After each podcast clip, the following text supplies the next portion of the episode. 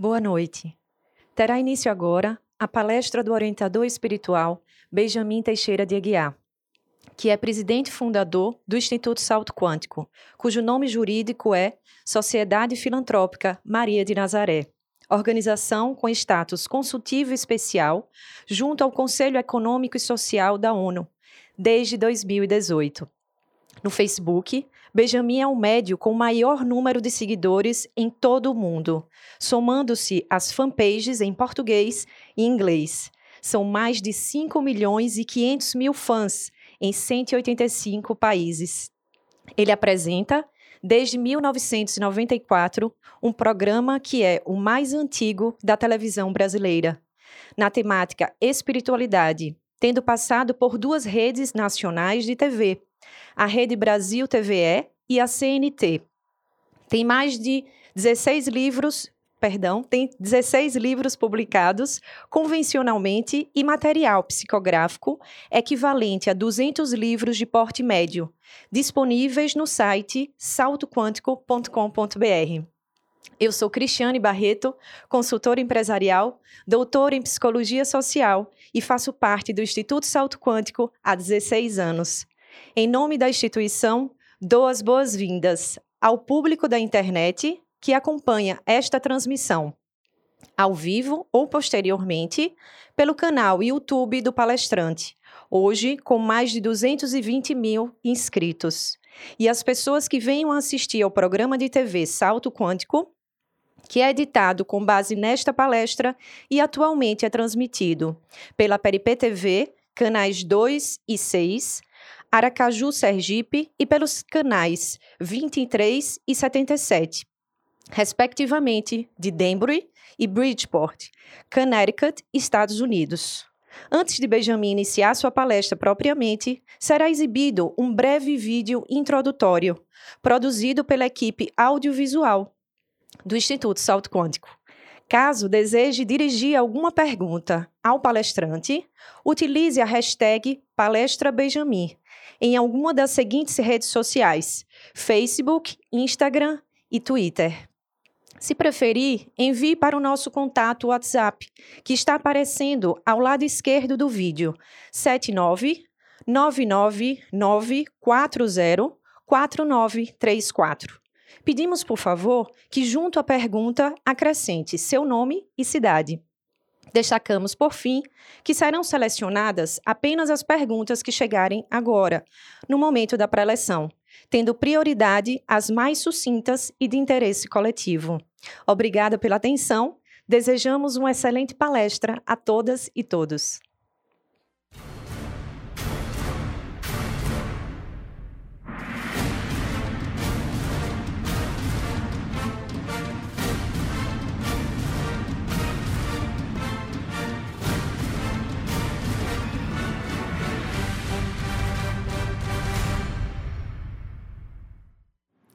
Boa noite a todas e todos que nos acompanham, sobremaneira os que no, as e os que nos acompanham em tempo real, mas também um olá para vocês que nos acompanham nessa postagem que vai ficar no nosso canal YouTube e também nas versões editadas a posteriori. Vaguinho, eu queria tirasse o retorno de vídeo. Eu não uso retorno de vídeo aqui pra gente, eu não gosto de me ver. Né? Eu prefiro ficar concentrado aqui para emergência ou para leitura da pergunta, às vezes aparece junto, porque as perguntas eu tenho acesso junto com vocês.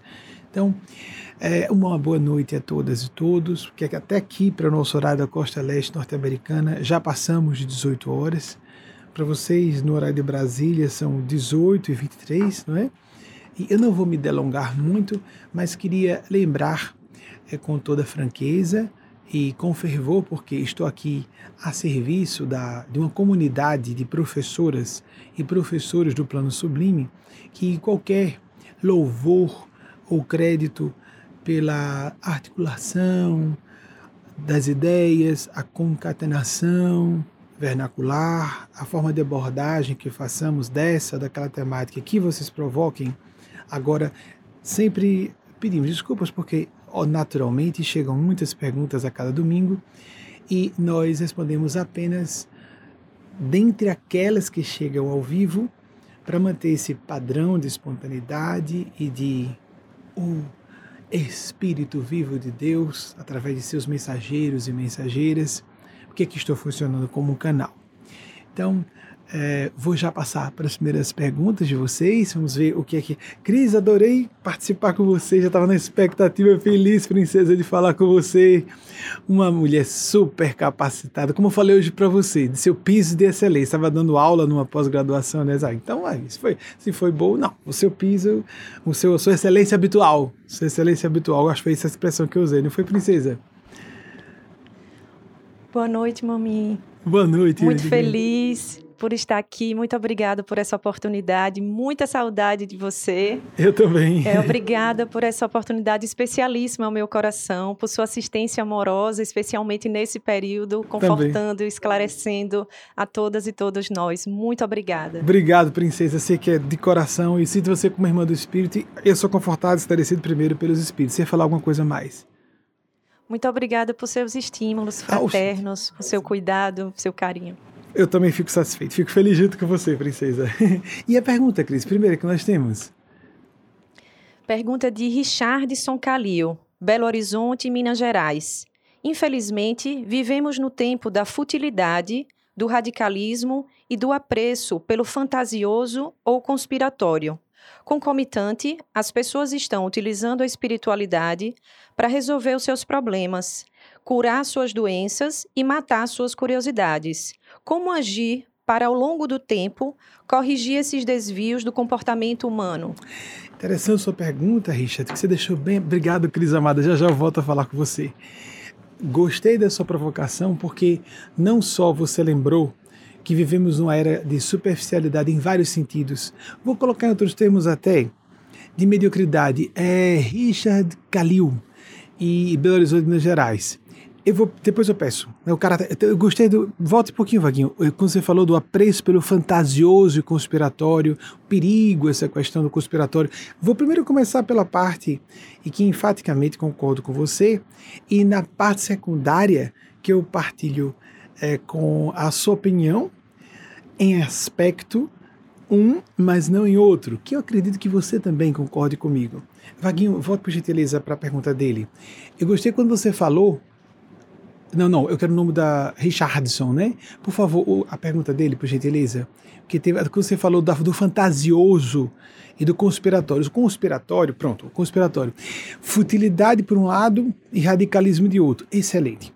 As pessoas vivemos numa época de vitrines sociais, então existe muita preocupação com aparência, aparência no sentido de aparência física, mas aparência de como a pessoa se porta, de como ela fica é, bem na fita, como se falava no vernáculo do século passado, já está um pouco desatualizado isso, que ninguém usa mais fita, nem VHS, nem cassete para nada. Mas uma preocupação em ficar politicamente correto para alguns, ou considerando que franqueza seja demonstrar suas tendências preconceituosas, aí essa pessoa parece mais honesta, mais franca, ou que ela entre pelo que você falou do radicalismo, do fundamentalismo religioso, do extremismo político, é uma era muito perigosa. No conspiracionismo, nós temos aquelas bolhas de internet, na acepção pejorativa mesmo, em que as pessoas ficam se retroalimentando em suas opiniões viciosas e perigosas. Agora, dizer, utilizar a espiritualidade para resolver seus problemas. Agora vamos pegar esse ponto, matar suas curiosidades, com uma longo tempo corrigir o comportamento. Pronto. Agora essa questão de matar curiosidades e resolver problemas apenas com espiritualidade pode tirar vaguinho. Isso seria repetir o vício do religiosismo convencional.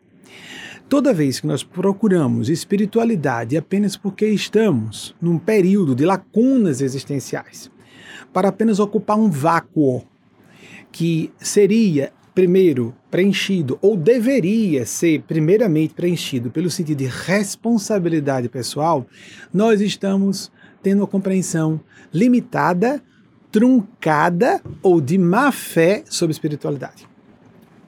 Uma coisa por aí. Ou sintetizando esses três aspectos viciosos, o que Marx chamou de o ópio do povo. Espiritualidade não é muleta, não é sucedâneo para o sentido de objetividade, racionalidade, responsabilidade.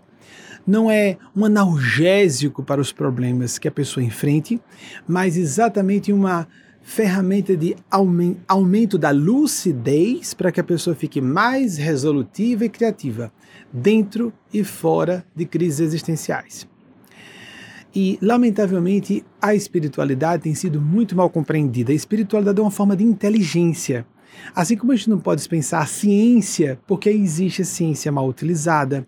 Há pessoas, por exemplo, que substituem Deus pela ciência. Ciência está a serviço de Deus, mas Deus não pode ser substituído pela ciência, nem espiritualidade pela ciência. Há pessoas que substituem seu ego por Deus. Nós temos que observar o ego fragmentado, integrar o ego.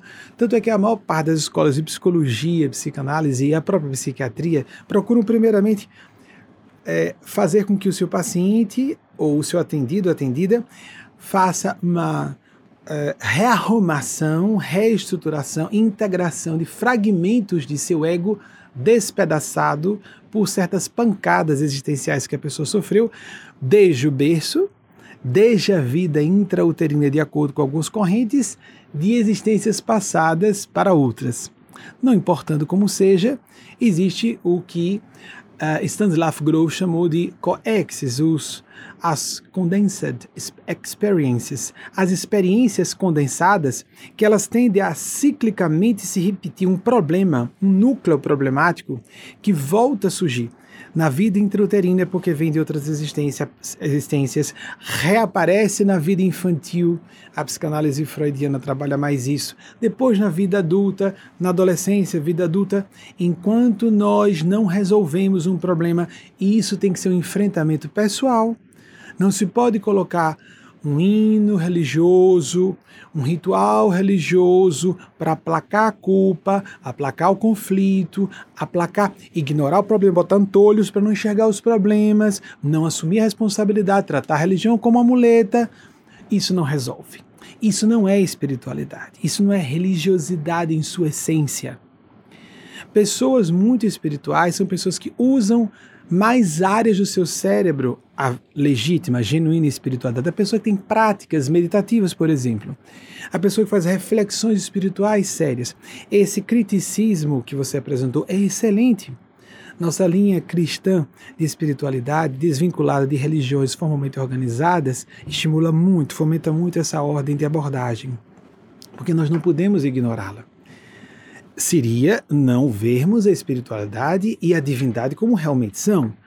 Porque se tem um fator evolutivo no contato, nessa prática de espiritualidade, nós não trataremos como um vetor de catálise evolutiva se nós fugimos, se nós não só fugimos da responsabilidade pessoal, nós abdicamos os talentos pessoais para, inclusive, desenvolvê-los mais no enfrentamento de crises. Uma das ferramentas são as práticas espirituais. Então a pessoa ter um arcabouço, uma, um arsenal mais completo de instrumentos, se não é, ferramentas para a construção de uma vida nova, a construção do edifício de uma existência nova, mas armas, um arsenal mesmo para um combate pelo bem, a favor de soluções.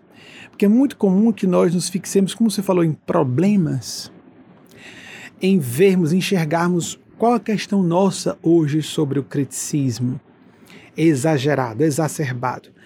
Existem pessoas que querem se alienar, como você apresentou. Eu estou falando para ele, mas para todas e todos que estão nos ouvindo. Vocês compreendem, né? Por isso que as perguntas são selecionadas dentro do padrão do interesse coletivo, porque as pessoas todas temos questões nesse, nesse âmbito de reflexão. A nossa equipe nos bastidores vai selecionando enquanto estamos aqui falando com vocês.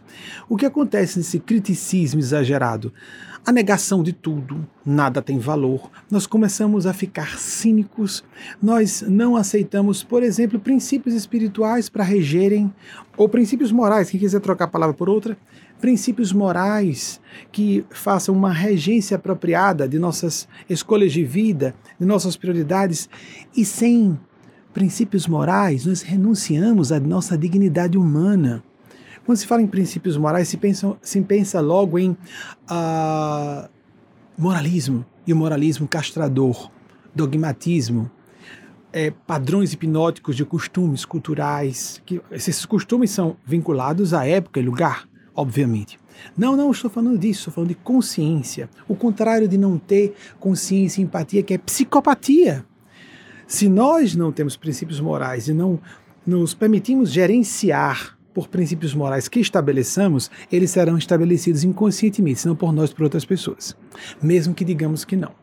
Uma pessoa que diga eu só uso a lógica, psicopatas normalmente só usam a lógica pessoa extremamente racional. Nós devemos usar a razão como um filtro para as superstições, para os desvios do pensar correto, da boa lógica, porque estamos projetando um capricho pessoal, um trauma de nossa biografia pessoal, dessa própria existência, inclusive, uma justificativa para nossas paixões, algumas selváticas ou viciosas, e assim nós começamos a criar pretextos para o que queremos que seja um fato, ou que seja, pior ainda, a verdade, que sempre é relativa para todas e todos nós, temos parte dela e não aprendemos com as situações de crise. Vou apresentar um conceito que trouxemos em uma das palestras fechadas pelos nossos grupos internos da instituição nessa semana, que os espíritos pediram para trazer a lume durante a própria palestra. Essa fechada, não essa aberta de domingos. Fazemos três fechadas durante a semana e uma aberta para o grande público. Nas fechadas, eu falo de assuntos mais delicados e de forma mais aberta.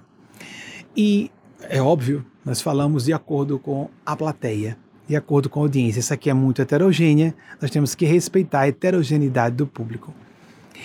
Quando nós buscamos um caminho de espiritualidade, nós estamos buscando uma plataforma de paz. Estou desenvolvendo um pouco mais o raciocínio que, segundo eles mesmos, elas próprias nos conduzem para aqueles e aquelas que acreditarem. Quem não acreditar, obrigado a acharem que sou eu mesmo que estou falando por mim. Oh, é, fico lisonjeado apenas sei que não é verdade. Muito bem. Da minha perspectiva, estou convicto porque vivo essa realidade todos os dias. Como disse, espiritualidade genuína quando vivida assim, ativa regiões do cérebro e uma percepção da realidade mais ampla, essa percepção da realidade, mais áreas do cérebro, só para falar da neurofisiologia no sentido material, o sistema nervoso central. E lembrarmos que a psique, é claro, é mais do que, a do que o cérebro, de que o espírito, é claro, está além da psique, embora alguns prefiram falar só da neurofisiologia. Mas até para quem tomar essa perspectiva, esse prisma restritivo do cérebro, há regiões do cérebro relacionadas a funções espirituais. Quem não tem práticas oracionais meditativas vai apenas usar menos os seus potenciais cerebrais, terá menos intuições, será menos inteligente, menos resolutivo, resolutiva diante das os diversos problemas que temos que facear, focando as soluções. Nossa tendência é ver apenas o problema, sem focar e combater para a solução para o bem. Voltando, a plataforma da paz, que é um dos focos fundamentais da espiritualidade paz no sentido de deixar-nos num estado de serenidade que nos permita observar quaisquer desafios que enfrentemos no cotidiano com aquela imparcialidade a máxima que pudermos alcançar, que nos ajude a enxergar essa situação o mais profunda e precisamente possível, para que cheguemos a detectar o que pode ser feito efetiva, praticamente, em termos práticos efetivos, a curto prazo, se possível, mas fazendo planejamento principalmente para médio e longo prazos. Essa paz ou serenidade, as pessoas presumem, normalmente quando falamos, dê uma, dê uma paz, quando eu vou fazer, me encontro com uma pessoa, essa pessoa tem um ser de luz, porque eu me aproximo dela, eu ouço alguma coisa que ela fala, eu me sinto em paz. Essa pessoa está, na verdade, normalmente dizendo, quase sempre ela quer dizer, que conflitos foram diluídos. Que ela sofreu uma espécie de analgesia psicológica para a percepção dos aspectos mais cruentos da vida. Isso não é espiritualidade, isso é alienação. Quando nós buscamos uma perspectiva mais profunda da vida, se nós queremos ter uma, uma tomar uma ótica, um ângulo de observação que nos dê multifocos, melhor, melhor até do que ângulo de observação, vários ângulos, uma percepção multifocal de problemas. Quanto mais ângulos de observação nós adotamos para fazer uma leitura da realidade, mais próximos estaremos de enxergar essa realidade como ela é para o nosso nível evolutivo. Então, a espiritualidade autêntica nos dá essa plataforma de paz e serenidade para que a partir daí nós tomemos decisões da forma mais isenta possível, sem estarmos intoxicados, envenenadas por energias de pessoas. Para quem crê que existe isso, nós vemos o cérebro humano funciona de forma eletromagnética, bioeletroquímica. Nós emanamos ondas mentais, quer percebamos ou não. Na parapsicologia, mesmo para quem não acredita na tese mortalista sobrevivencialista, sabe-se que há fenômenos paranormais, ponto. Quem disser eu não acredito nisso está desinformado, está desinformada. Então, nosso cérebro funciona assim. Então, há gêneros de padrão mental que são tóxicos e outros padrões mentais que são nutrientes, estimulantes, pacificadores. Então, todas as vezes que buscamos o nosso eixo ou um ponto central, Arquimedes, o grande cientista, filósofo, ele tinha uma abordagem prática. Nós diríamos que seria muito mais um cientista, um matemático. A gente não tem os termos apropriados para esses homens extraordinários da antiguidade. Mas Arquimedes é, levantou um matemático, físico, nós poderíamos colocar vários, várias qualificações é, de forma um pouquinho atrevida, é, segundo os conceitos de hoje, para aquele homem extraordinário do passado. Arquimedes tem apresentou uma máxima é, interessantíssima e seminal, é, na nossa opinião. Dê-me um ponto suficientemente firme em uma alavanca suficientemente longa e com eles removerei o mundo. Esse ponto, traduzindo metaforicamente para nós, é o nosso centro de consciência, não é o nosso ego. O problema da psicopatologização, a abordagem de patologizar todas as pessoas que são procuradas por psicólogos e psicólogas, não todos, todas, mas as academias normalmente patologizam todas as questões que as pessoas sofram uma tristeza, às vezes. Eu vou repetir. É lógico que há profissionais que percebem que uma tristeza não é uma depressão clínica, que um momento de angústia ou ansiedade não necessariamente caracteriza a ansiedade no sentido clínico, que demande a utilização de um psicofármaco, um ansiolítico, por exemplo, mas há uma tendência na atualidade de nós irmos para a patologização de todas as experiências humanas normais, estar triste, sentir um momento de receio, uma sensação momentânea de desesperança, uma decepção que atravessamos com pessoas, uma crise global gravíssima como que aqui atravessamos, todos sendo cerceados de algum modo em nosso direito de ir e vir, em nossa liberdade de planejamento existencial. É claro que está todo mundo sofrendo bastante.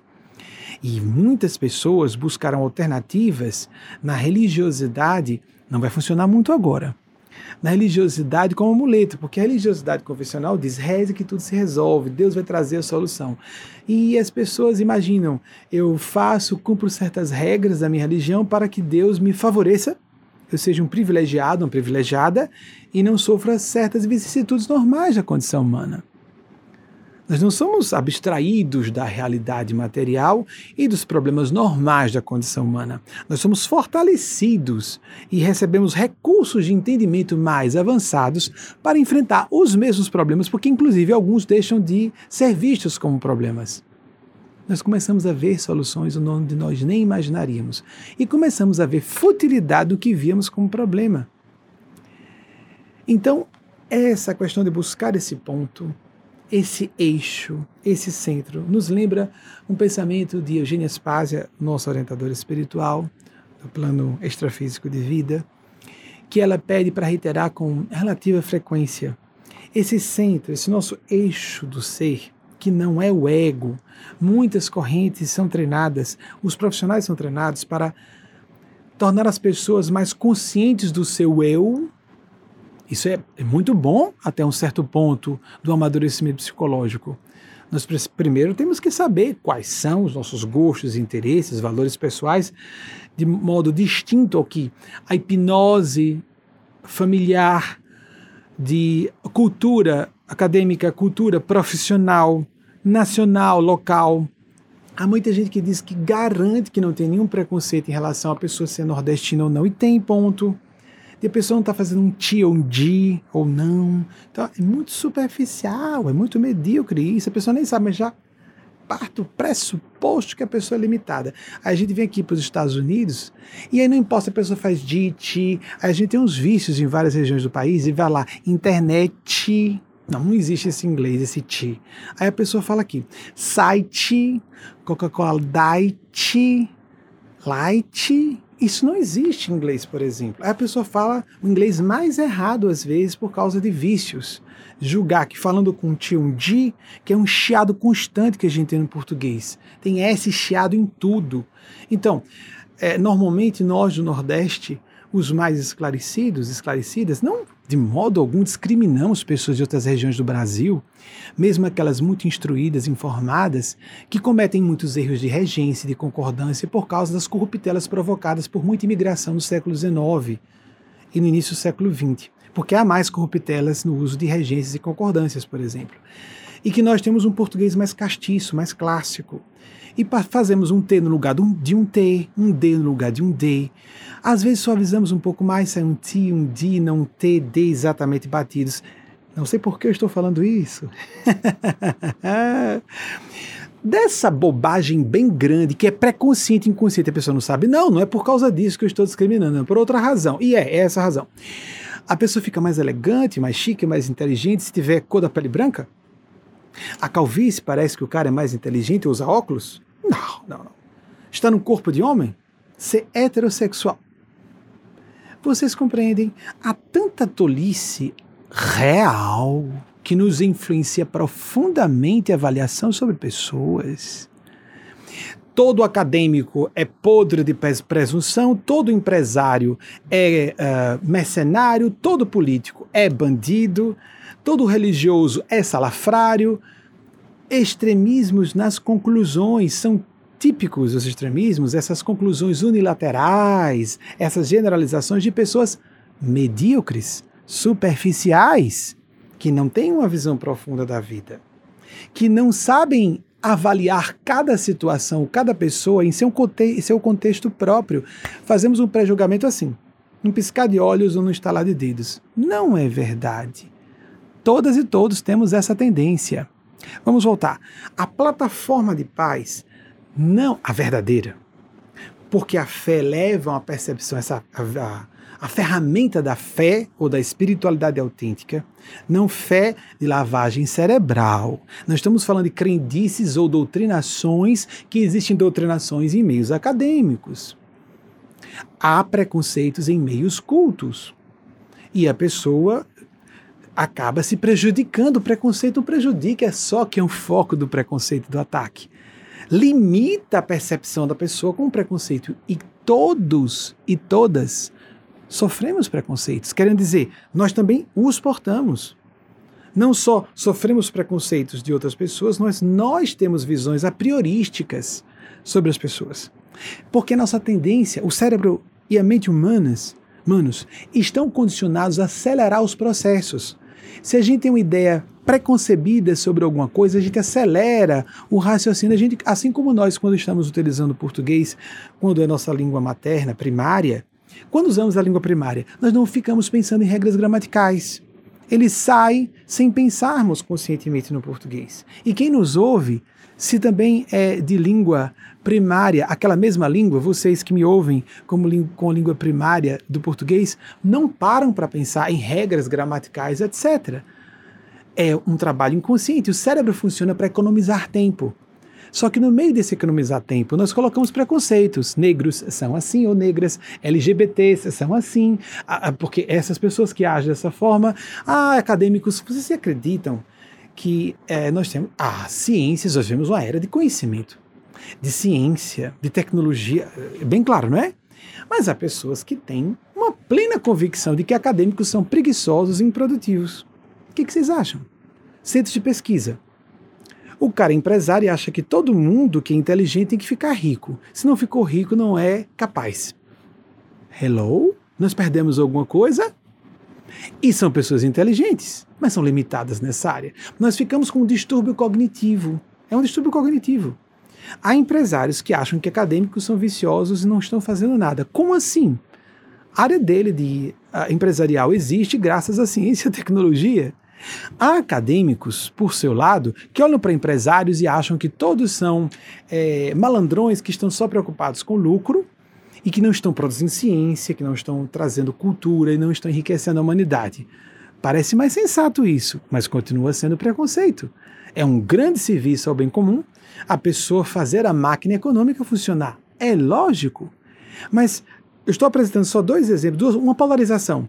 Acontece isso com famílias ou agrupamentos de pessoas que são artistas em relação a intelectuais ou pessoas de uma área acadêmica. Há preconceito de todas as ordens. Uma região do país vê alguma coisa sobre a outra, a outra vê outra sobre uma. Americanos é, consideram franceses pernósticos, os franceses consideram os americanos grossões, ignorantes.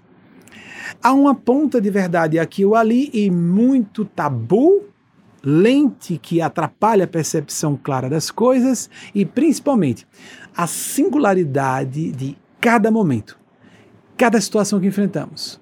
Voltarmos àquele ponto, de novo, eixo. O pensamento que Eugênio Spazia pediu para utilizarmos e que volta e meia ao retorno é que esse eixo é o centro de um furacão. O olho de um furacão está em paz, paz, acalma.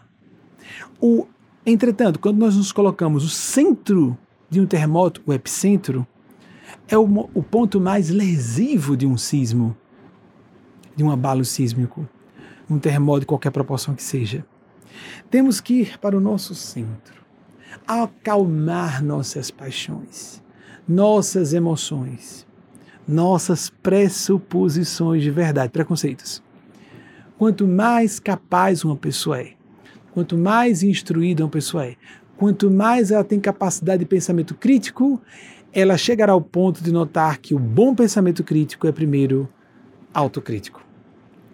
E então a pessoa olha para alguém que discrimina e a região do cérebro que reage com preconceito é uma região primitiva, mais nuclear do cérebro. Quanto mais para dentro, próximo para dentro mesmo, para o núcleo do cérebro, próximo ao bulbo raquidiano, ou cérebro reptiliano, mas estamos com partes antigas, primitivas do cérebro, que porque inclusive partilhadas com os animais.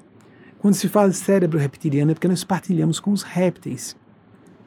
Aquele movimento de é, recebe uma picada e responde imediatamente é um comportamento reptiliano de a gente acha bonitinho no Brasil, não leva o desaforo para casa. Epa, isso é uma serpente que você pisa no rabo da serpente e ela pica imediatamente. Nós podemos dar uma resposta imediata quando estabelecemos o filtro da lucidez, porque há respostas que têm que ser dadas imediatamente, todos sabemos disso na vida adulta, mas tem que haver filtros de civilidade, de bom senso. E, de novo, procurarmos alargar a nossa percepção, aprofundar os nossos sentimentos, para até ter empatia com a pessoa que parece que está atacando, está pedindo socorro. Quantas vezes, por exemplo, com a criança e um adolescente fica mais fácil percebermos isso. Uma criança ou um adolescente estão atacando ou está atacando o pai ou a mãe, ou os dois, para pedir atenção, e não no sentido de ficar no centro das atenções, mas ela está precisando de ajuda. Nem a própria criança ou adolescente está processando isso aí. Nós, quando ficamos adultos, e em qualquer idade, podemos ser adolescentes mais maduros do que alguns adultos que são imaturos. Temos que ter o que estão chamando agora de metacognição. Essa, esse tal do sentimento, e mais do que esse sentimento, pensamento autocrítico, porque tem as duas coisas. Autocrítica não no sentido da autodepreciação, da autocondenação, mas autocrítica no sentido de reconhecermos, nos beneficia. A autocrítica não vai nos tornar bonzinhos, vai nos tornar mais inteligentes, vai nos proteger mais de perigos, porque se nós somos autocríticos, conseguimos enxergar com menos refrações da percepção, com menos distorções da percepção, o que o outro realmente é, o que a outra pessoa tem um inimigo realmente é. Nós dramatizamos e projetamos nossas questões quando nós não a conhecemos. E em algum nível sempre projetamos, em algum nível sempre distorcemos. Mas para diminuir essa distorção e sermos mais seguros do que estamos avaliando, e é bem curioso que pessoas mais inteligentes ou mais informadas tendem a julgar, principalmente se elas estão cercadas de pessoas abaixo do seu nível intelectual, que elas estão sacando tudo. E a gente normalmente não está sacando quase nada. E observemos que, por exemplo, às vezes uma pessoa inculta, próxima de uma pessoa bastante informada, até uma pessoa erudita, e aí então lá está, o sujeito semi-analfabeto, ouvindo o sujeito falar, pló, pló, pló, pló, pló, palavras arrumadas e raciocínios complicados. Esse cara está mentindo. tem intuições refinadas, tem bom senso, não se engana sobre quem ele é ou ela é, e saca, está querendo me enganar. Isso nós devemos aprender. Isso é, é, é possível se assimilar. Precisamos de um momento de reflexão. Precisamos de sair de nós mesmos e nos enxergar de fora. Para irmos para o olho do furacão no meio de um problema e não para o epicentro de um terremoto, num problema que é pior ainda se a gente se exalta num certo momento. Por exemplo, é, tivemos algum atraso no início da palestra e o pessoal dos bastidores fica preocupado e se agita, né? Ao vivo, é ao vivo. Problema, programa ao vivo, acontecem falhas em programas ao vivo, palestras ao vivo. Estou acostumado a isso desde 1994. Então, o que eu falei para Wagner, meu consorte que está aqui, sozinho aqui na, no nosso estúdio dos Estados Unidos, há mais pessoas no Brasil. Lembre-se, frieza racional para que você possa resolver os problemas com mais clareza. Tranquilize-se. Tente manter atenção máxima. Para que haja atenção máxima e maior resolutividade, você tem que estar tranquilo no meio do turbilhão. Os problemas querem nos seduzir com estado de agitação. Se ficamos afobados, vamos eclipsando as regiões mais nobres do cérebro. Falava pouco que foi pelo cérebro reptiliano que tivemos uma reação preconceituosa com alguém. Por exemplo, alguém jura de todo o coração que não tem nenhum preconceito com negros. Então a gente diz: você tem algum preconceito em relação a negros?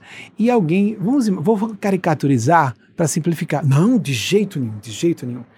Quando a pessoa já está um pouco agitada, às vezes fica óbvio assim. Ela está condenando porque uma outra região do cérebro mais nobre, no córtex cerebral, ela já processou que aquele movimento instintivo de dentro do cérebro, que diz que uma pessoa com mais melanina na pele é diferente, seria inferior, é tão primário, não é? Mas quantas pessoas, inclusive pessoas de pele escura, resolveram isso?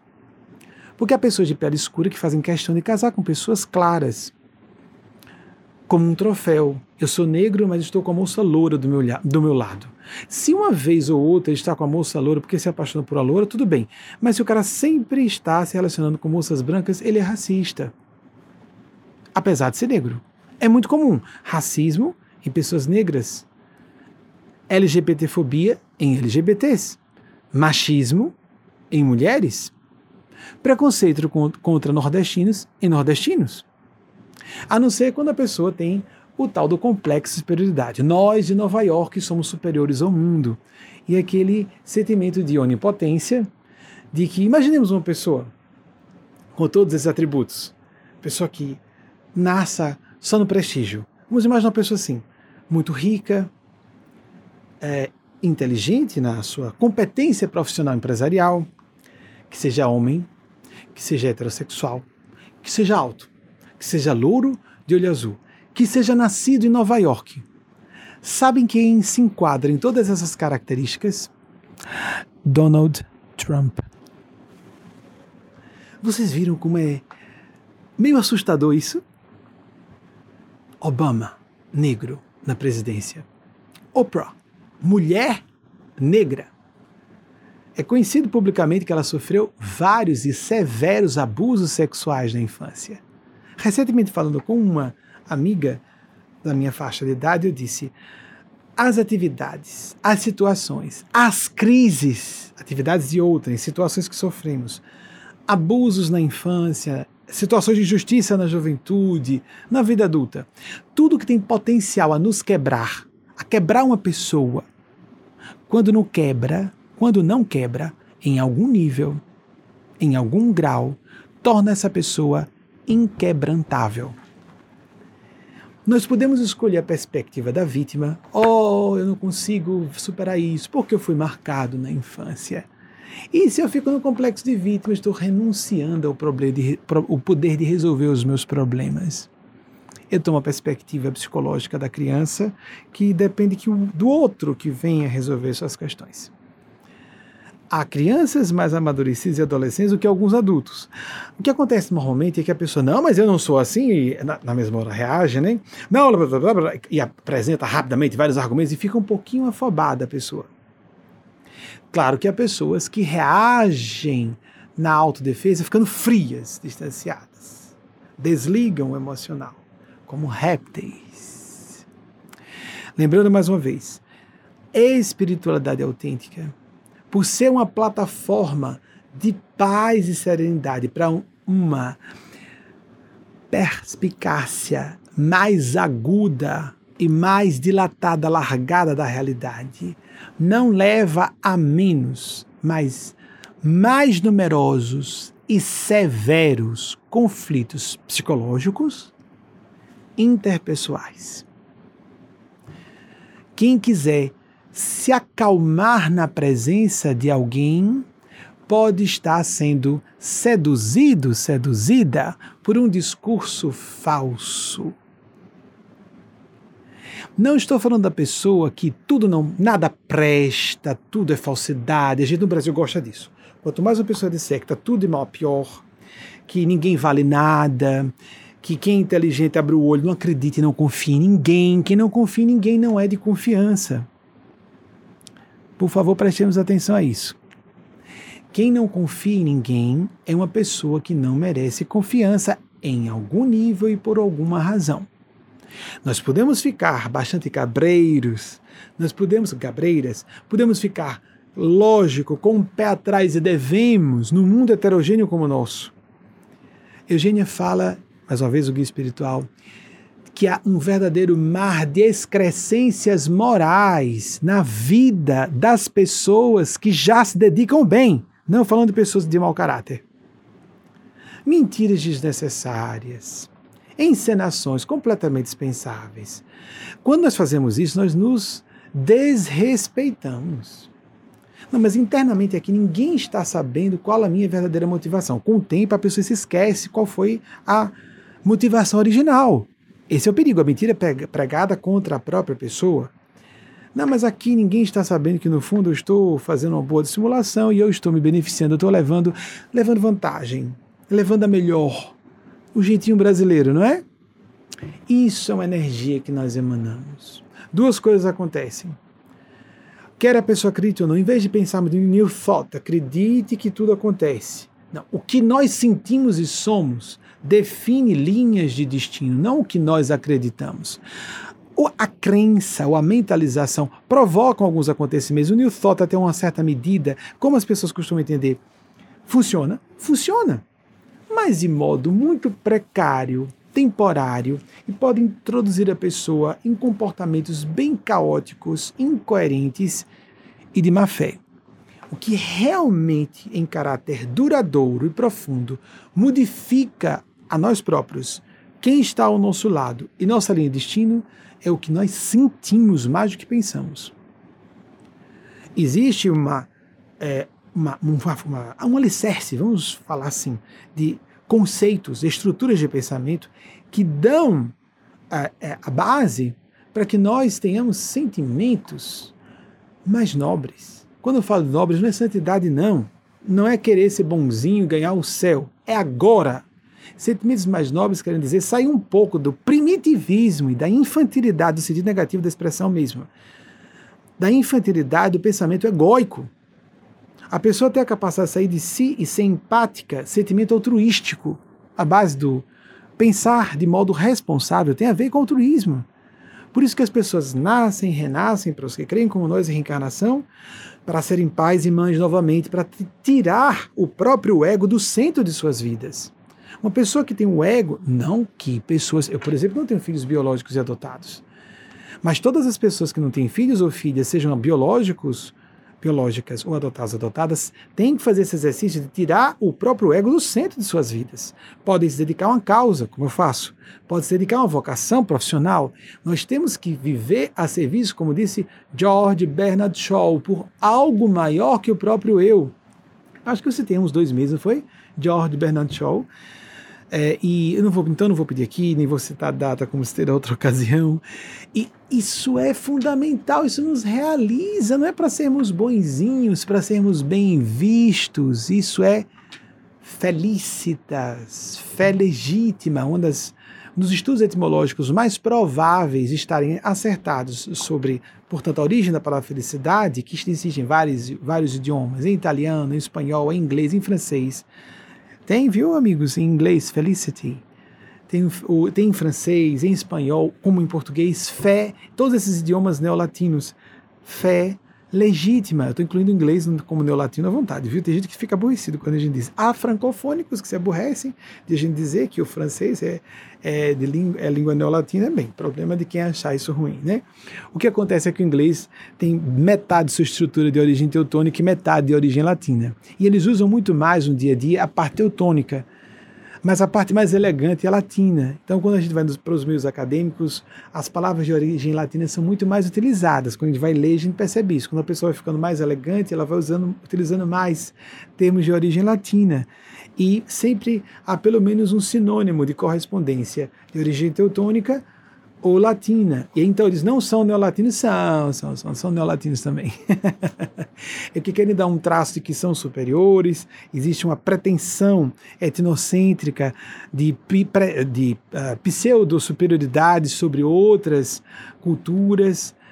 E chega ao ponto de, por exemplo, isso é tão real que se uma pessoa quiser ter muito acesso à literatura universal, não só literatura, mas tudo que foi escrito e publicado na Terra, ela não deve conhecer. Se ela quiser muita variedade, ela não deve conhecer o inglês, porque o inglês não dá tantas condições como o francês, o italiano, o espanhol e, pasmem, o sueco. Menos de 10 milhões de pessoas no mundo falam sueco, mas eles têm praticamente tudo publicado na humanidade em outros idiomas para o sueco que eles valorizam a cultura. E o que acontece em anglofônicos é que eles costumam ler só o que foi publicado em inglês, porque eles presumem que se alguma coisa importante foi publicada em inglês. Não. Aí temos grandes intelectuais de origem francesa, italiana, brasileira, porque leem todos. Mas os anglofônicos ficam presos. Olha o preconceito que faz com a pessoa. Ficam emparedados na anglofonia não têm acesso às outras culturas, não têm outras perspectivas, ficam monofocados.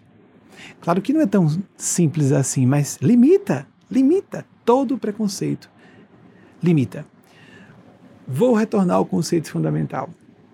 Espiritualidade não substitui nunca racionalidade, responsabilidade. Jamais torna a pessoa mais responsável ainda. Espiritualidade gera mais sentido autocrítico.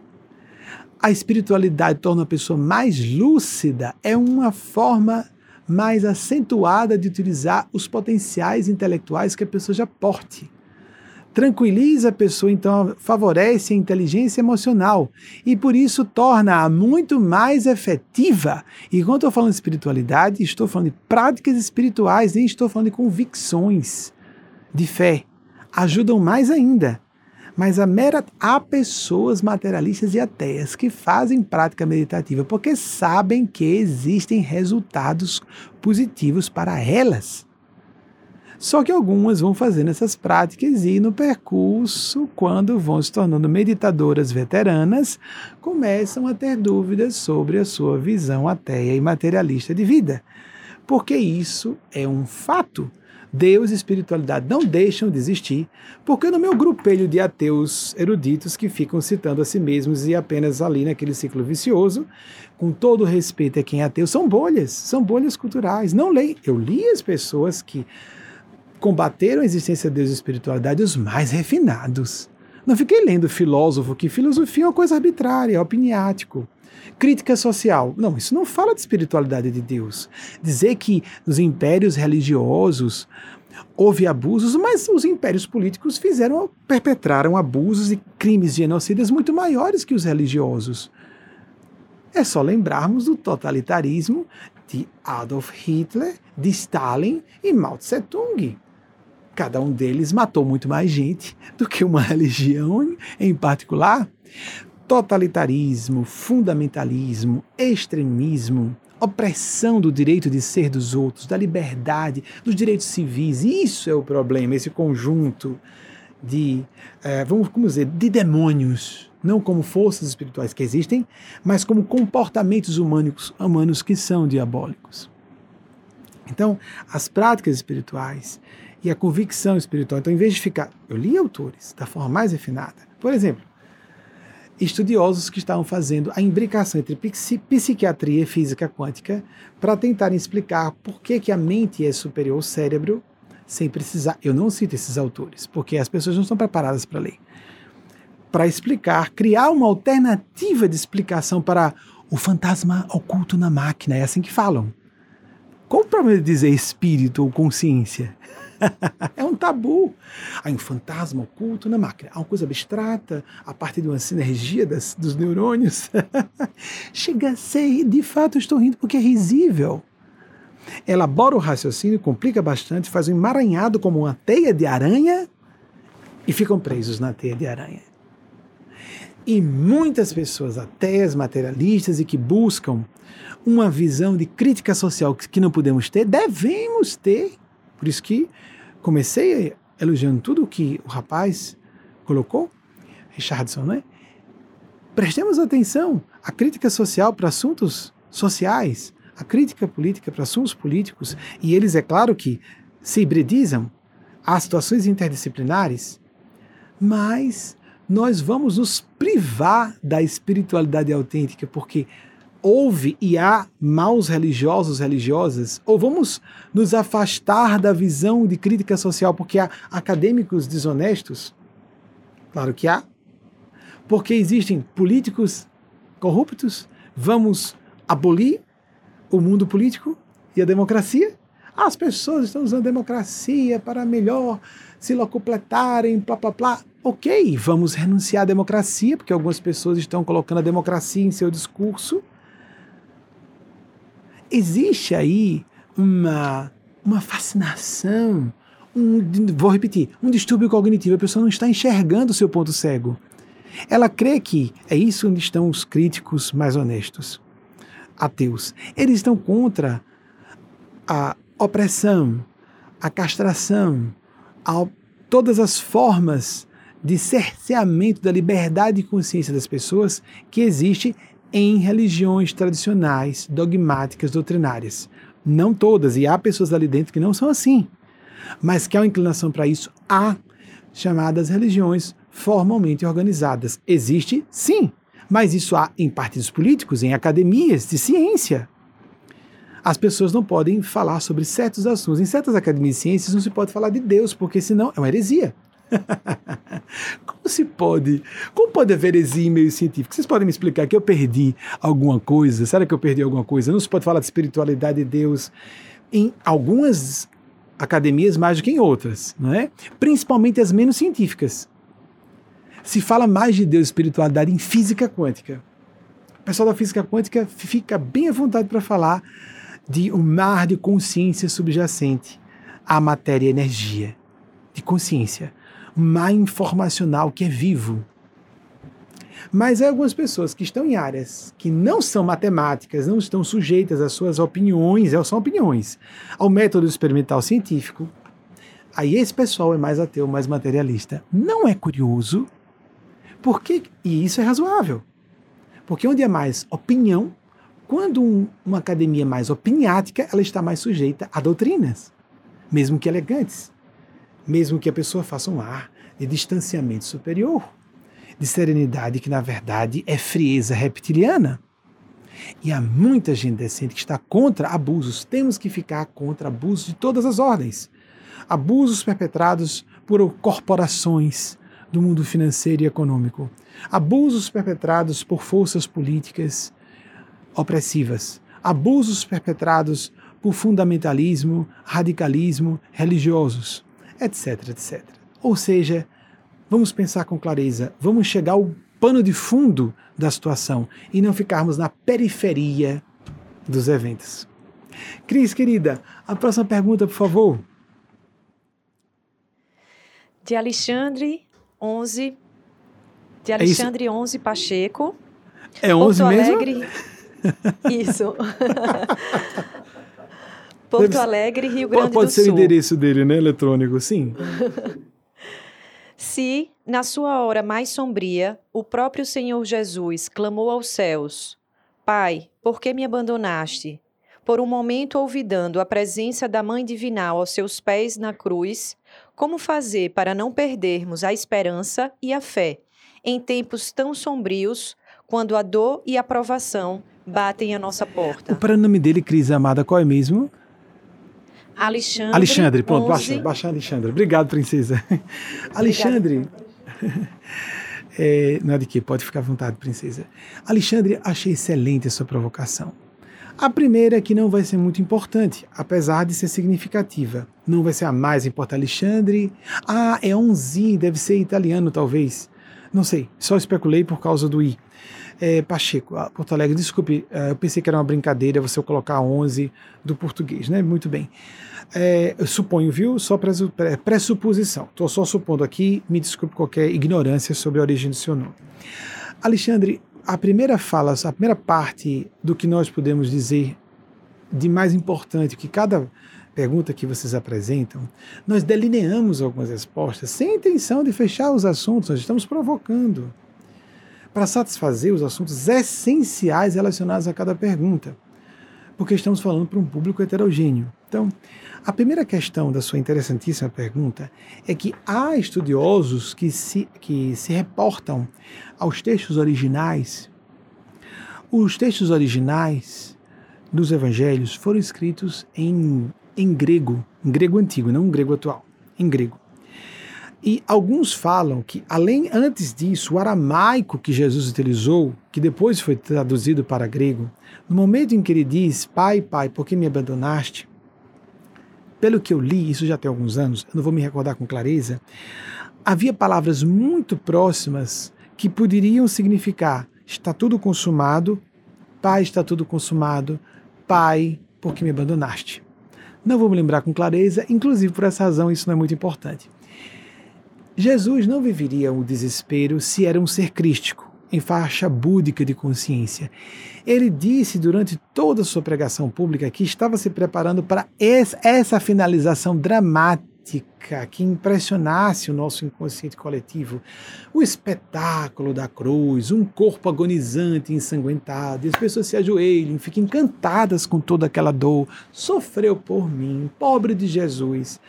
Amigos, amigas, se por certas técnicas de autossugestão, certos iogues e faquires, ao se concentrarem, isolavam a dor, o que é que Jesus faria perdendo tempo sentindo dor física só para provocar? Não precisam seguir a minha sugestão de interpretação. A dor de Jesus, como um ser crístico, como sem faixa búdica de consciência, podemos chamar angelical, era uma dor moral, tanto é que naquele momento ele diz: Pai, Pai, perdoa-os porque não sabem o que fazem. Ele sabia, meu, estava se apiedando o karma dessas pessoas, participando da crucificação do Cristo de Deus, a voz da verdade, na minha opinião pessoal e de muitas pessoas no mundo inteiro. A voz da verdade para a terra de todas as épocas. Dá para imaginar o que seja uma responsabilidade gravíssima, uma culpa tão grande como essa, inominável, não é? Pai, pai. Então ele aliviou, naquele momento ele estava sendo bem franco e deixando registrado para a posteridade. perdoa-os porque eles não têm a menor ideia do que eles estão fazendo e com quem estão fazendo aquilo. Mas o mais importante, Jesus quis trazer toda a humanidade para si, para ser facilmente espelhável nele. Ele fez a mesma coisa na escolha dos apóstolos. O principal, Pedro. Pedro era volúvel, prometia que ia segui-lo até a morte e nega três vezes em seguida. Mas ele próprio quis que as pessoas espelhassem nele, projetassem nele suas desesperanças. E existe uma vivência inelutável no capítulo da espiritualidade legítima, como falávamos sobre a outra pergunta, as experiências místicas autênticas, o que São João da Cruz chamou de a noite escura da alma. E nós passamos por ciclos de revivescência da noite escura da alma. O momento sombrio, o mais escuro, há essa fala poética, o momento mais escuro da noite é aquele que antecede o alvorecer. Muito bem, mas em termos alegóricos está certo. Nós passamos por uma crise aguda, aquilo potencialmente pode nos ajudar muito, porque nós seremos sugeridos enfaticamente pelos eventos externos a nos colocar de uma perspectiva mais profunda, mais neutra emocionalmente. Por isso, mais perceptiva, para enxergar alternativas para aquela situação. Nós estamos passando por uma crise global está muito grave no, no país porque a pandemia se converteu, como já dissemos algumas vezes aqui, num pandemônio polifacético, está multifacetado em seus desdobramentos, no aspecto social, cultural, político, etc. E há uma certa desgovernança, etc, etc. Não entramos em detalhes, não é nossa responsabilidade falarmos sobre isso aqui, as pessoas sabem disso. E quando nós percebemos uma crise como essa, há algo importante a se dizer nesse período de medonha crise coletiva. Em graus variados, todos estamos sofrendo. Em graus variados, todos estamos imersos no mar de agonia, de angústia, de sensação de, de frustração ou de impotência, frustração de expectativas, impotência para resolver de imediato o problema. Não nos cabe resolver, nós não temos não está na nossa alçada de responsabilidade, da nossa capacidade de resolução individual. Ninguém pode dizer, agora vamos acabar agora, o isolamento não é mais necessário. Não, não, no meu partido político, na minha visão, na minha concepção pessoal, não existe o coronavírus, não existe essa infecção assim. Eu já estou imune, já tenho imunidade, logo não vou ser reinfectado, ou o vírus não será reativado. As pessoas querem dizer que tem opiniões sobre o que não tem a ver com opinião, tem, tem a ver com informação científica trazida ou informações científicas trazidas pela comunidade científica da área de saúde, sobremaneira médicos infectologistas, epidemiologistas, etc. E a pessoa, não, mas na minha opinião, na minha concepção, isso é uma forma grosseira de renunciar ao bom senso. Ou supor que está indene a riscos. Então, nesse período de crise mais aguda, todos estamos sofrendo, todos estamos debaixo d'água, esse mar ou esse oceano, vamos criar essa imagem. Só que a espiritualidade pediu que nós considerássemos duas possibilidades. Nós podemos ser uma ostra no fundo do mar, que se inflama, então tá, tá escuro, tá frio, tá sozinha, isolada lá no fundo do mar. E às vezes entra um grãozinho de areia, não chega a ser um patógeno, não. Um grãozinho de areia, a ostra está muito sofrida e ela reage exageradamente como se fosse um patógeno e na inflamação produz uma pérola. Ela passa a ter um tesouro dentro dela. Por reação à situação difícil. Não é ignorar que é a situação difícil. É perceber a situação difícil e reagir construtiva corretamente àquela situação. Há pessoas, entretanto, que, como aconteceu a manada de porcos, porque estavam num homem atormentado, e quando Jesus se aproximou, prostrou-se aquele homem atormentado. Amigos, está no Código de Doenças, está aqui no Código Internacional de Doenças. Existe lá possessão como uma possibilidade de anamnese e conclusão diagnóstica de uma, desculpe, uma patologia de alguém, não necessariamente esquizoidia. o assunto é denso, né? Com licença programa ao vivo, né? Palestra ao vivo. E ele diz: Ó oh, Senhor Jesus, muita luz, não é? Energia diferente. Ó oh, Senhor Jesus, vieste nos perder antes da hora, dizem os textos clássicos. Vieste nos, nos, nos fazer perder. Perder a nossa chance, não é de ficarmos à vontade fazendo o que queremos aqui. Fazer a própria vontade. Tem pessoas que entendem que liberdade é fazer o que bem quer na hora que quer. Isso leva ao crime. Né? Começa por aí. Isso é selvático, caprichoso. Se não é infantil, é animalesco. Se for inteligente, pode ser diabólico. A gente não faz o que quer nem sozinho. Lembremos mais uma vez a questão da energia. A questão do padrão mental que exalamos em nós mesmos. Isso atrai linhas de, linhas de destino e o segundo, a segunda consequência disso que nós havíamos dito quando estávamos falando. Definimos o tipo de sintonia quer acreditemos ou não, com seres despojados de matéria densa que interagem conosco. Prestemos atenção nisso. Não só traímos uma linha de vez, não, não, vamos acreditar que vai dar tudo certo, vamos mentalizar agora. Amanhã, se eu tiver muita fé, tudo vai acontecer. Então, amanhã aparecerá uma vacina. Vocês compreendem que o New Thought, levado às duas consequências, mostra a precariedade de seus pressupostos? Vamos mentalizar pensamento. Gente, pensamento positivo, gente. Isso é negatividade. O pessoal está com muitos pensamentos negativos. Vamos pensar positivo. Vamos ficar felizes, orar e ficar em paz. Isso é alienação. Escolher o surto. Não, primeiro temos que fazer a realidade. As duas perguntas falam do mesmo assunto, não é? Com abordagens diferentes. Nós estamos debaixo de um oceano de problemas. Nós estamos sufocados, afogados. Mas então, por favor, pelo menos que entremos naquela manada de porcos e os porcos se precipitam no fundo do mar. Nós queremos ser porcos chafurdando na lama, que aí não é mais um mar, vira uma lama. Ou queremos ser uma ostra no fundo do mar que vai produzir uma pérola para ela própria. O tesouro estará dentro dela, a ostra. Algumas pessoas estão falando, claro que nós devemos falar isso, vamos sair disso, vai passar. Ainda que a pandemia primeiro piore para depois melhorar, vai passar teremos um novo normal, como estás falando muito em vários sentidos, de trabalho, de relacionamento interpessoal. Não sabemos se esse vírus vai desaparecer ou não, se vai surgir uma vacina eficaz ou não, ou só parcialmente eficaz. Não sabemos se haverá sazonalidade, se haverá uma segunda onda como se, como se espera aqui para o outono e para o inverno. Desculpe mais uma vez. Nada disso. Mas vai melhorar em um certo momento e teremos uma nova estrutura de consciência, de organização social, de princípios culturais mais válidos, porque nós já estávamos começando a trabalhar em regime de home office.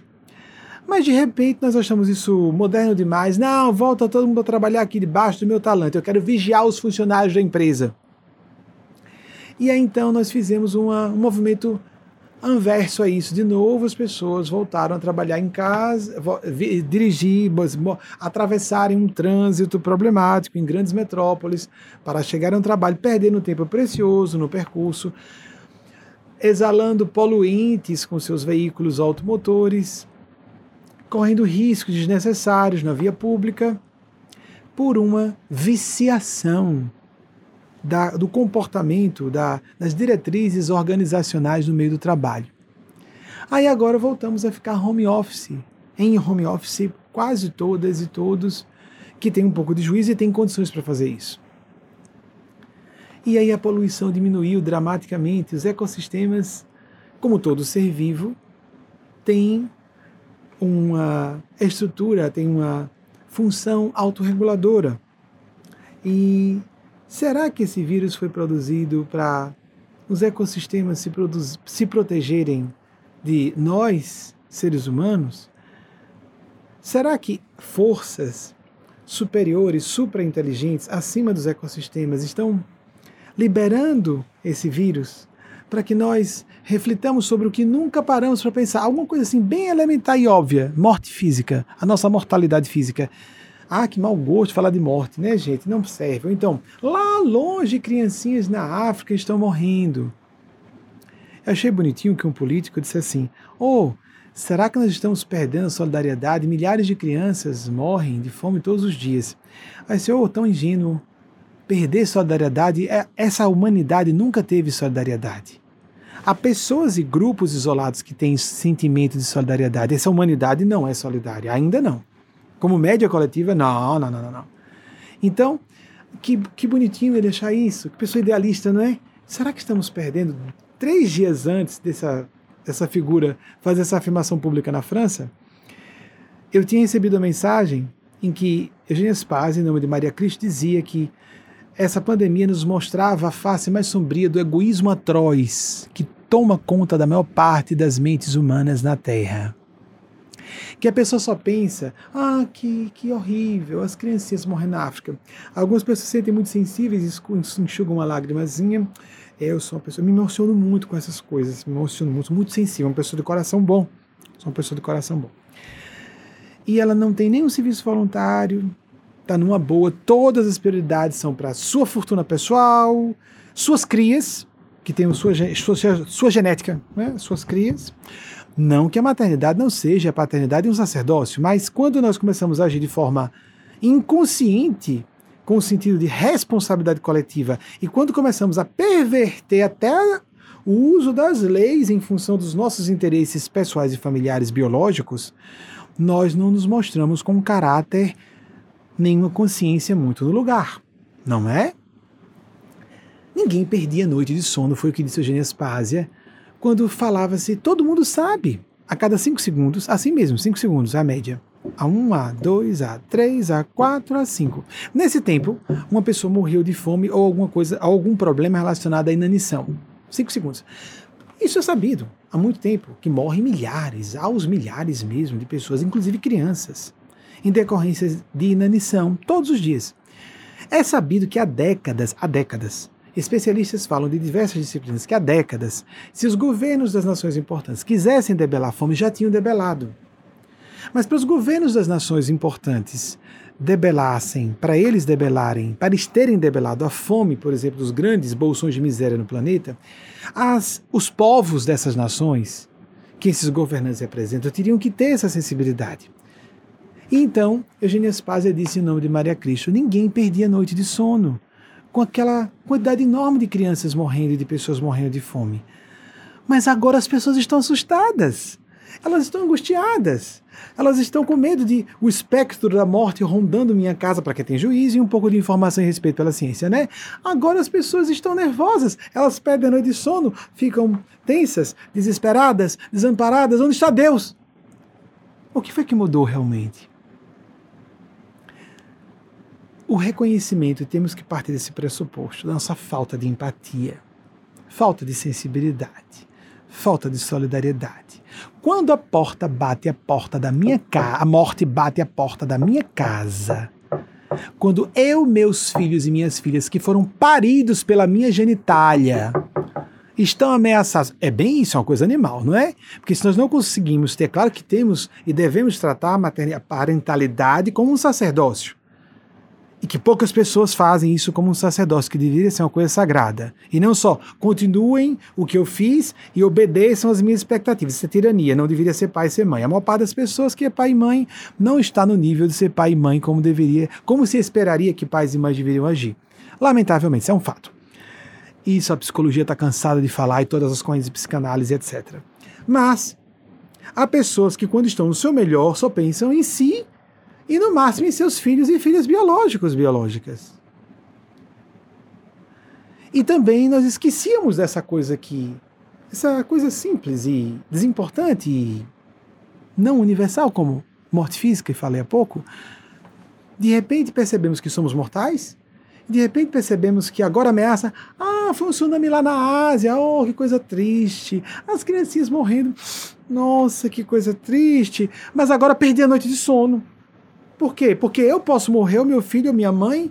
É mesmo? Mas você não se dizia uma pessoa tão sensível? Por que agora está tão diferente? Porque você está com um balo de fé. Mas a fé não diz que você vive após a morte física. Por que tanto medo da morte? Existe um princípio de medo de morte em todas as pessoas, até por instinto de conservação. Mas existe uma tranquilidade típica de quem leu, estudou ou se convenceu de que nós somos mais do que o aparelho orgânico, que faz com que a pessoa não fique aterrorizada com o espectro da morte. Isso, inclusive, é imaturidade psicológica. Há ateus que são tranquilos em relação à morte. Há pessoas que não creem em vida após a morte, que, que são relativamente serenas em relação ao assunto. A pessoa pode sim temer o tipo de morte que vai ter, a forma como a Covid costuma matar as pessoas. É bem desagradável a Covid-19 por causa da asfixia, etc. O colapso é uma enfermidade sistêmica, é uma virose que provoca problemas sistêmicos. Miastenia é uma virose. Ah, não é uma virose pneumônica. Ah, é uma virose que afeta o sistema nervoso, afeta fígado, rins, tudo, gente, afeta tudo. A pessoa perde os sentidos, perde a consciência. Ah, mas tem importância, eu sou jovem, eu enfrento a, a Covid, me curo, e muitas pessoas estão voltando com sequelas. E os especialistas já estão informando que não sabem a longo prazo qual será a ordem de sequelas das pessoas que sobreviveram da Covid, porque o vírus gosta de se alimentar de algumas partes especiais, eh, específicas do nosso corpo. Gosta dos, dos, das células do trato respiratório e muito das células nervosas do, centro, do sistema nervoso central. Então, se a pessoa acha que não é muito importante ela perder um pouco da sua massa encefálica, não, então ignore. Cure-se da Covid. Desenvolva imunidade. Já se sabe que a pessoa se reinfecta ou o vírus se reativa depois. Não garante com, os, com o sistema imune preparado que a pessoa não vá ser reinfectada, ou o vírus não vá se reativar. Aí, de repente, precisamos de ver espiritualidade de uma forma mais lúcida. Não que, já que eu oro, não vou morrer.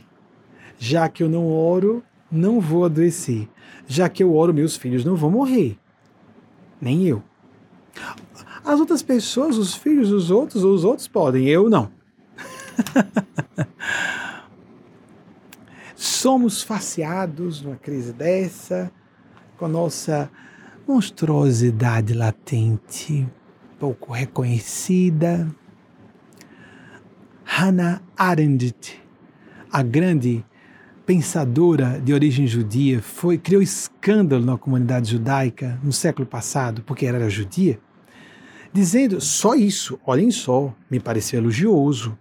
Ela dizia que os crimes perpetrados contra a comunidade judia pelo terceiro Reich de Adolf Hitler e seus asseclas, aqueles crimes de 6 milhões de pessoas que morreram nos campos de concentração, de forma hedionda que todo mundo conhece, não precisa aqui ir em detalhes, não é necessário, que aqueles crimes não foram perpetrados contra a comunidade judaica, e sim foram crimes perpetrados contra a humanidade. É lógico, não interessa que raça, etnia, nacionalidade a pessoa pertença. É ser humano. E mais, ela criou o conceito da banalização do mal. Pessoas instruídas, pessoas que são cidadãs de bem, cidadãos de bem, que cometeram crimes monstruosos, odientos e hediondos, com a desculpa de que estavam atendendo a ordens superiores, obedecendo a ordens superiores. Quantos de nós dizemos, não, mas é, eu vou dizer a meu filho homossexual que ele se controle, para não fazer uma vergonha à família. Se meu filho é LGBT e eu sei que há LGBTfobia, se ele ou ela chega à conclusão de que é LGBT, por haver homofobia, LGBTfobia, eu pego duas vezes mais briga por essa pessoa se eu amo realmente, se eu sou pai ou mãe realmente, eu sou seu amigo ou amiga realmente. E não dizer se controle, se reprima, fique meio louca ou pense em suicídio ou cometa suicídio porque a gente disse que foi um problema, estava mal, não sei o que foi. Egoísmo atroz. Não só egoísmo. Maldade. Perversidade. Simulacro de falta de caráter. As pessoas botam uma uma fachada, um reboco de aparência da honestidade, mas elas dissimulam e manipulam e ab abrem um buraco debaixo dos pés até dos próprios filhos, se necessário, para suas expectativas e seus caprichos serem cumpridos. E isso não é incomum. Essa grave crise está nos chamando a atenção. Isso é o pensamento crítico que nós devemos ter, bem autocrítico. É fácil nos sentirmos coitadinhos. Oh, mas eu. Por que eu estou sofrendo isso? Euzinho, Euzinha, uma pessoa tão boa. Eu não penso mal de ninguém. Eu não desejo mal a ninguém. Você não pensa mal de ninguém? Não deseja mal a ninguém? Qual das duas coisas você é? Mentirosa, mentiroso ou louco, louca? Há uma possibilidade no meio. Você está mentindo para si próprio, si mesmo, e está mais ou menos louco, mais ou menos louca? Porque pensamentos ruins, emoções ruins a respeito de outras pessoas e a respeito de si mesmo, todas as pessoas têm. As pessoas sejam ligeiramente sãs mentalmente, ligeiramente inteligentes, ligeiramente informadas, pouquinho, pouca coisa, minimamente informadas ou inteligentes, elas têm maus pensamentos, más emoções, reconhecem que têm traços viciosos, reconhecem que têm defeitos, reconhecem que não são santas. E o, qual o problema de alguns meios religiosos? A pretensão de superioridade. A pessoa começa a falar assim, ou então está sempre sorrindo, sempre amável, doce. Ai, sorri. E você tem raiva? Não superei a raiva. Você superou a raiva? Vou perguntar: você está mentindo ou você é louco? Agressividade é como sexualidade, todas as pessoas têm. Você tem que saber o que você faz com sua agressividade, porque se você for muito sincero em reprimir ou sincera a agressividade, você pode aparecer com câncer, por exemplo. Agressividade não é algo malevolente, é estupidez. Agressividade é usada num trabalho, numa atividade física, um líder agressivo, nenhum empresário, nenhum profissional é eficiente sem agressividade. É diferente de uma pessoa ser um agressor, uma agressora. É diferente de a pessoa ser ofensiva, primitiva e não só agressão no sentido físico, mas verbal. São coisas diferentes. São fenômenos circunvizinhos, mas completamente distintos. Quem não sente raiva não sente indignação. Quem não sente indignação não tem empatia. Quem não tem empatia é psicopata. Você sorrindo quer dizer que é psicopata, que é um monstro, uma monstra? Superei. A pessoa está sempre calma, sempre conveniente. Alguém está sofrendo injustiça? Faço de conta que eu não vejo.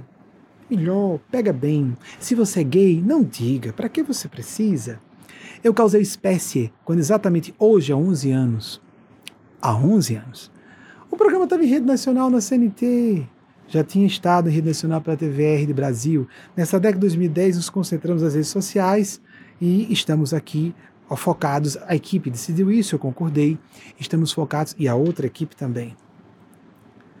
Não era um militante LGBT, não era uma questão de consciência.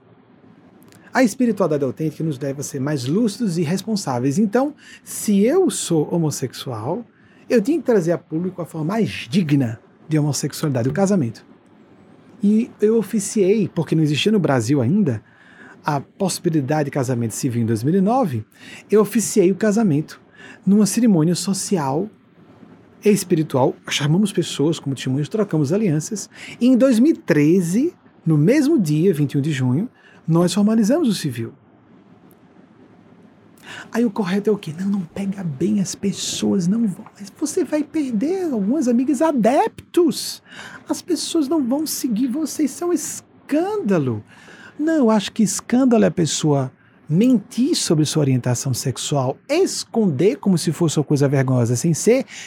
Ainda mais, é muito comum que homossexuais ou LGBTs reprimam e ataquem, é o mais comum, a homossexualidade das outras pessoas ou a transgeneridade de outras pessoas e com isso sejam responsáveis, quer admitam ou não para si, para outras pessoas, para Deus são responsáveis por fomentar tendências suicidas em crianças e adolescentes.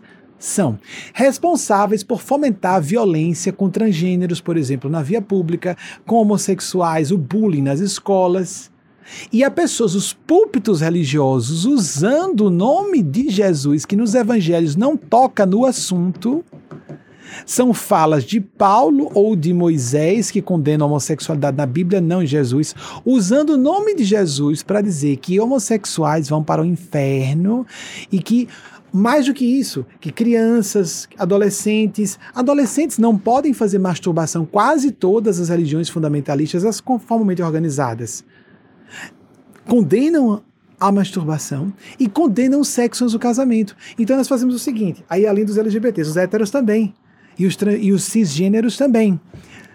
Chamamos adolescentes para as religiões e dizemos: não se masturbe, negue sua identidade de gênero, sua orientação sexual, mas mesmo que você seja hétero, não pode se masturbar e não pode fazer sexo do casamento. Então enlouqueça com seus hormônios. Isso é espiritualidade? Isso é responsabilidade. Essas pessoas estão com a consciência, esses religiosos e religiosas, estão com a consciência no lugar. Botam a cabeça no travesseiro como? A gente começa a duvidar se essas pessoas têm boa fé ou não. Se elas são honestas ou não. Porque são adultas. Não, mas é porque na nossa doutrina nós achamos, sua doutrina corrija. Corrija. Não está em Jesus. Jesus não toca no assunto virgindade. Jesus não toca no assunto masturbação. Jesus não toca no assunto LGBT. Muito pelo contrário. Há um episódio em que um legionário romano, Senhor, Senhor, não sou digno que entreis em minha morada, mas dizem a sua palavra, meu servo será salvo. No original em grego tinha meu amado será salvo, porque os romanos estabeleceram, aceitavam a homossexualidade, como os gregos também. E aquele legionário que tinha um servo, que na verdade foi traduzido como servo, mas era o seu amado, no original. Aquele servo, só o fato, sem esquecer que a origem da palavra era amado, como é que o legionário corre, Senhor, como um outro que veio correndo, minha filha está morrendo, para ter essa preocupação de ir atrás de Jesus, pedir socorro a um, a um profeta da época, sendo um romano, o império invasor, tinha que haver uma motivação profunda do coração. É filho biológico ou é cônjuge? Geralmente é assim. E ele diz: Não, sou digno que entreis em morada. Por quê? Porque ele sabia que havia homofobia na cultura judaica, que era não era aceitável aquilo. E Jesus disse: Nunca vi tão grande fé em todo Israel. Jesus elogiou um gay assumido como tal. Ou então, não querem aceitar essa interpretação? Não aceitem.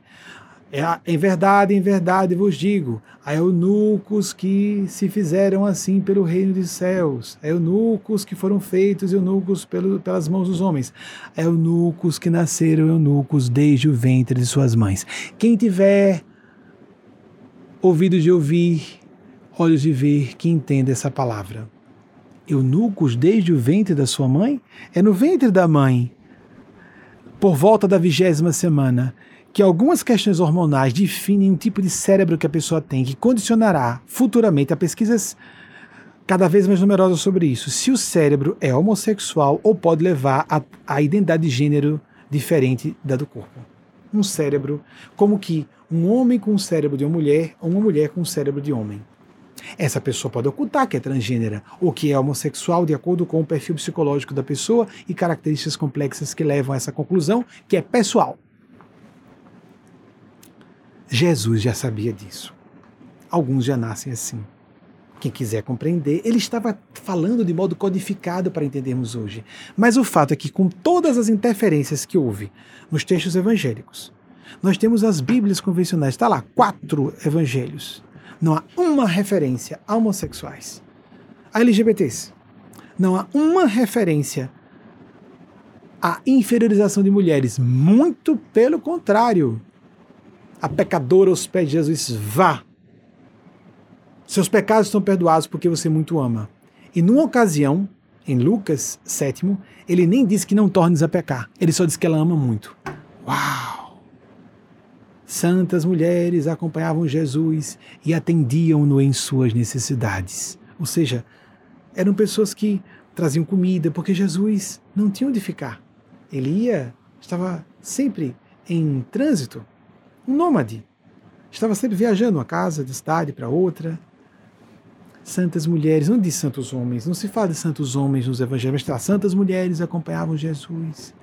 Eram mulheres de um homem muito sensível, João, que deitou a cabeça no peito de Jesus, que o acompanhou na crucificação. Os apóstolos demais caíram fora.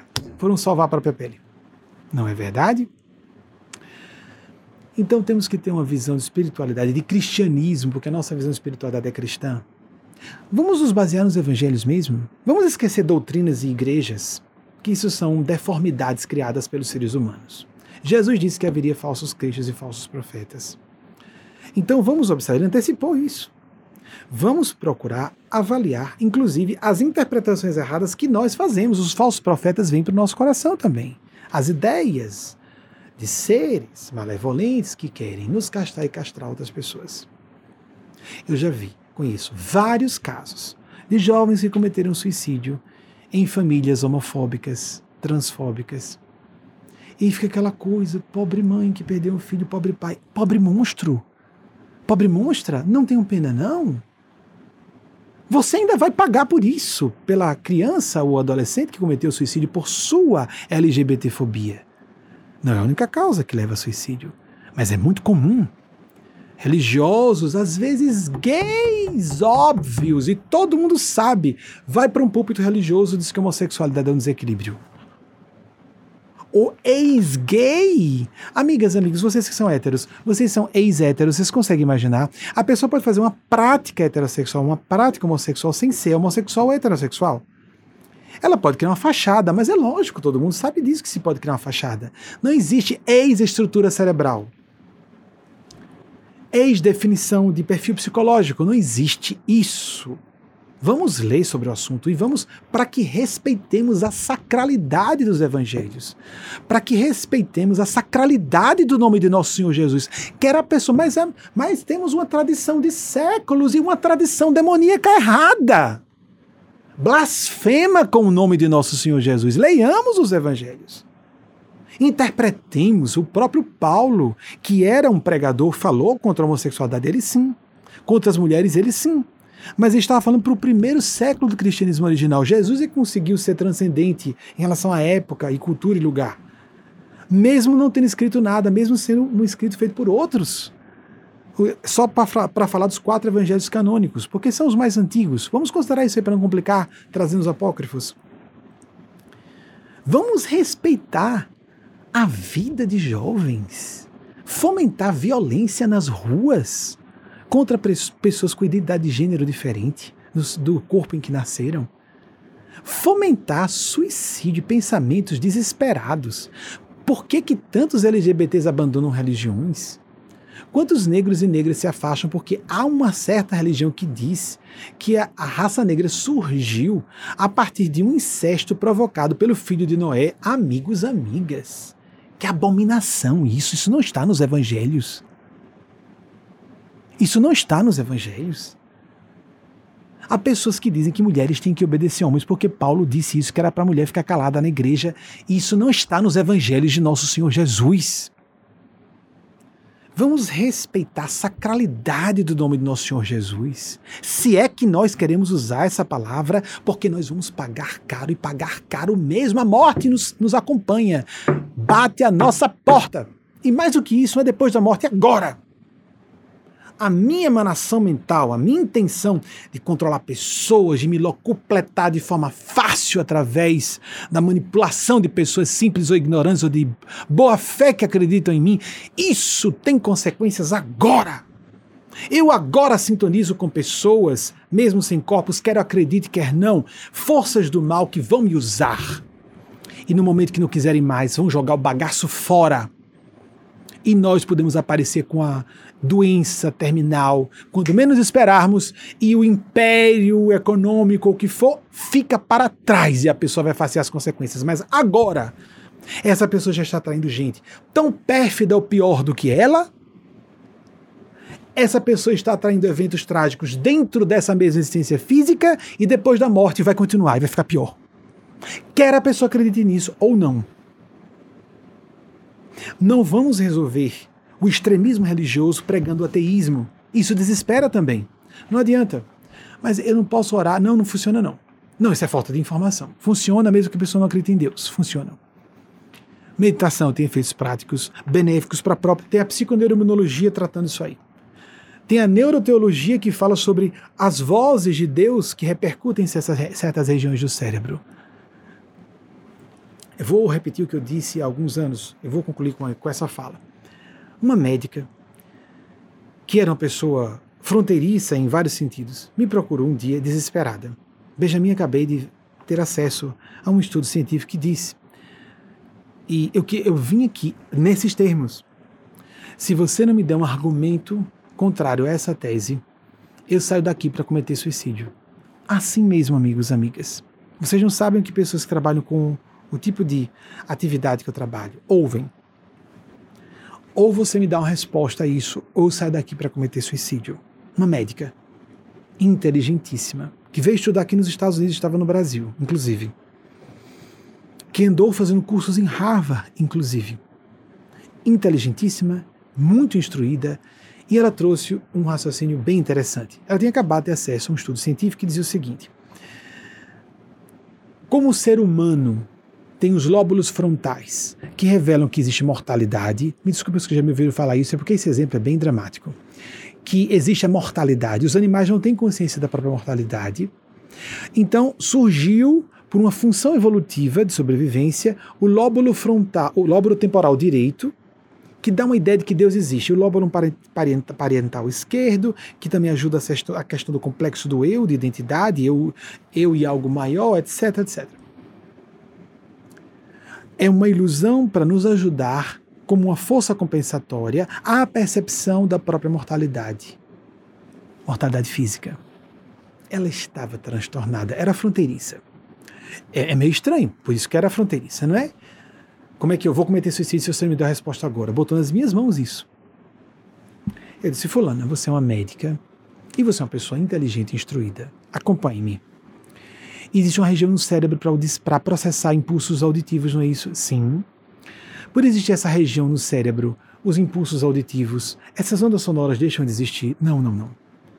Mas é verdade você dizer que o que nós entendemos como certos ruídos é uma interpretação do nosso cérebro, mas existem ondas sonoras. Sim. Existe o mesmo para percepção visual, que ela traz no fundo do cérebro, né? no fundo do crânio, perdão, aqui atrás. A região para processamento dos impulsos elétricos trazidos pelos, pela retina para o fundo dos olhos. Muito bem.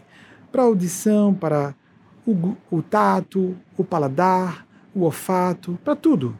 Nós temos para todas as funções dos sentidos apenas regiões do cérebro.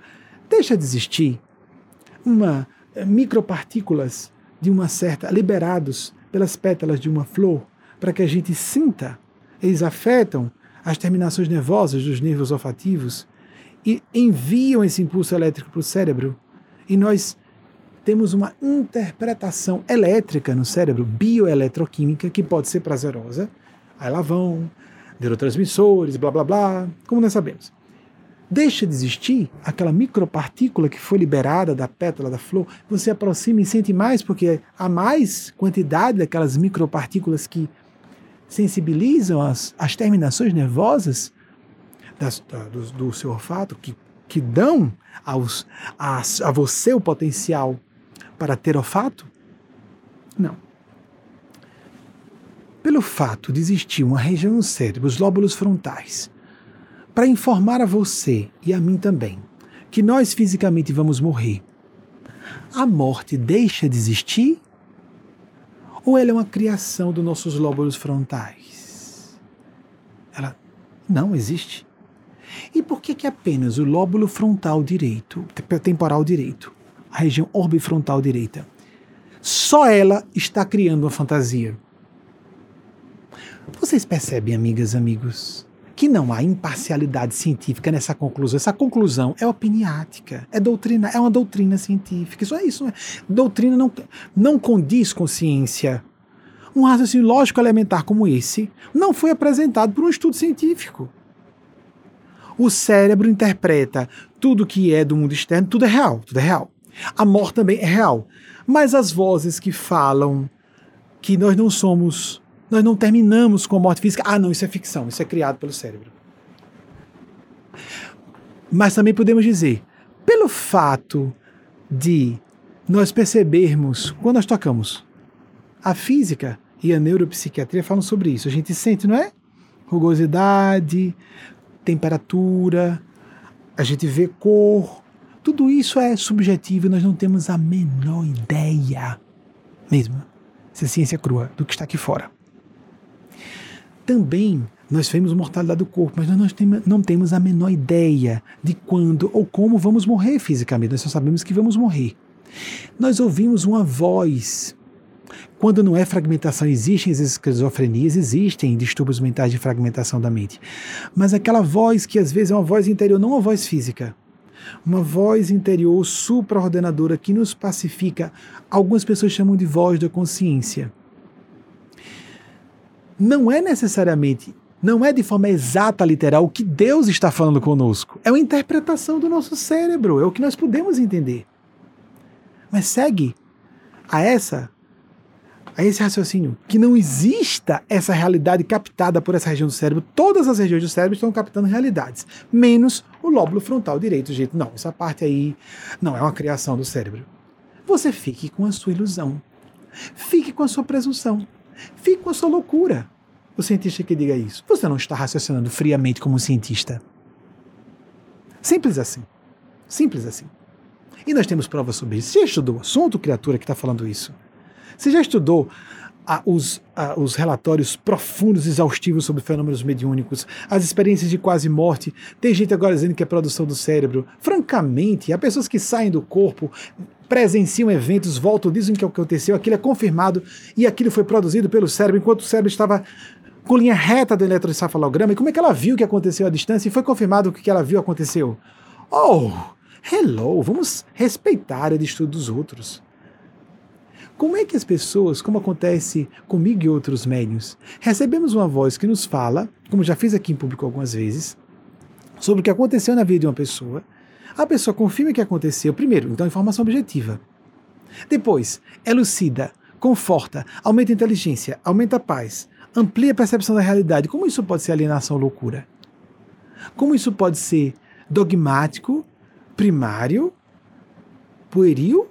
Não. Pueril, primária, dogmática, limitada é a pessoa que diz isso. É leviana, no mínimo, porque ela não se informa na, da área que ela está falando. É como um biólogo vir falar sobre geografia, é como um doutor em direito vir falar sobre medicina. Cale-se. Vamos deixar que cada pessoa em sua área de expertise fale sobre esse assunto. Porque quem estuda muito o assunto percebe que há algo mais. É simples assim.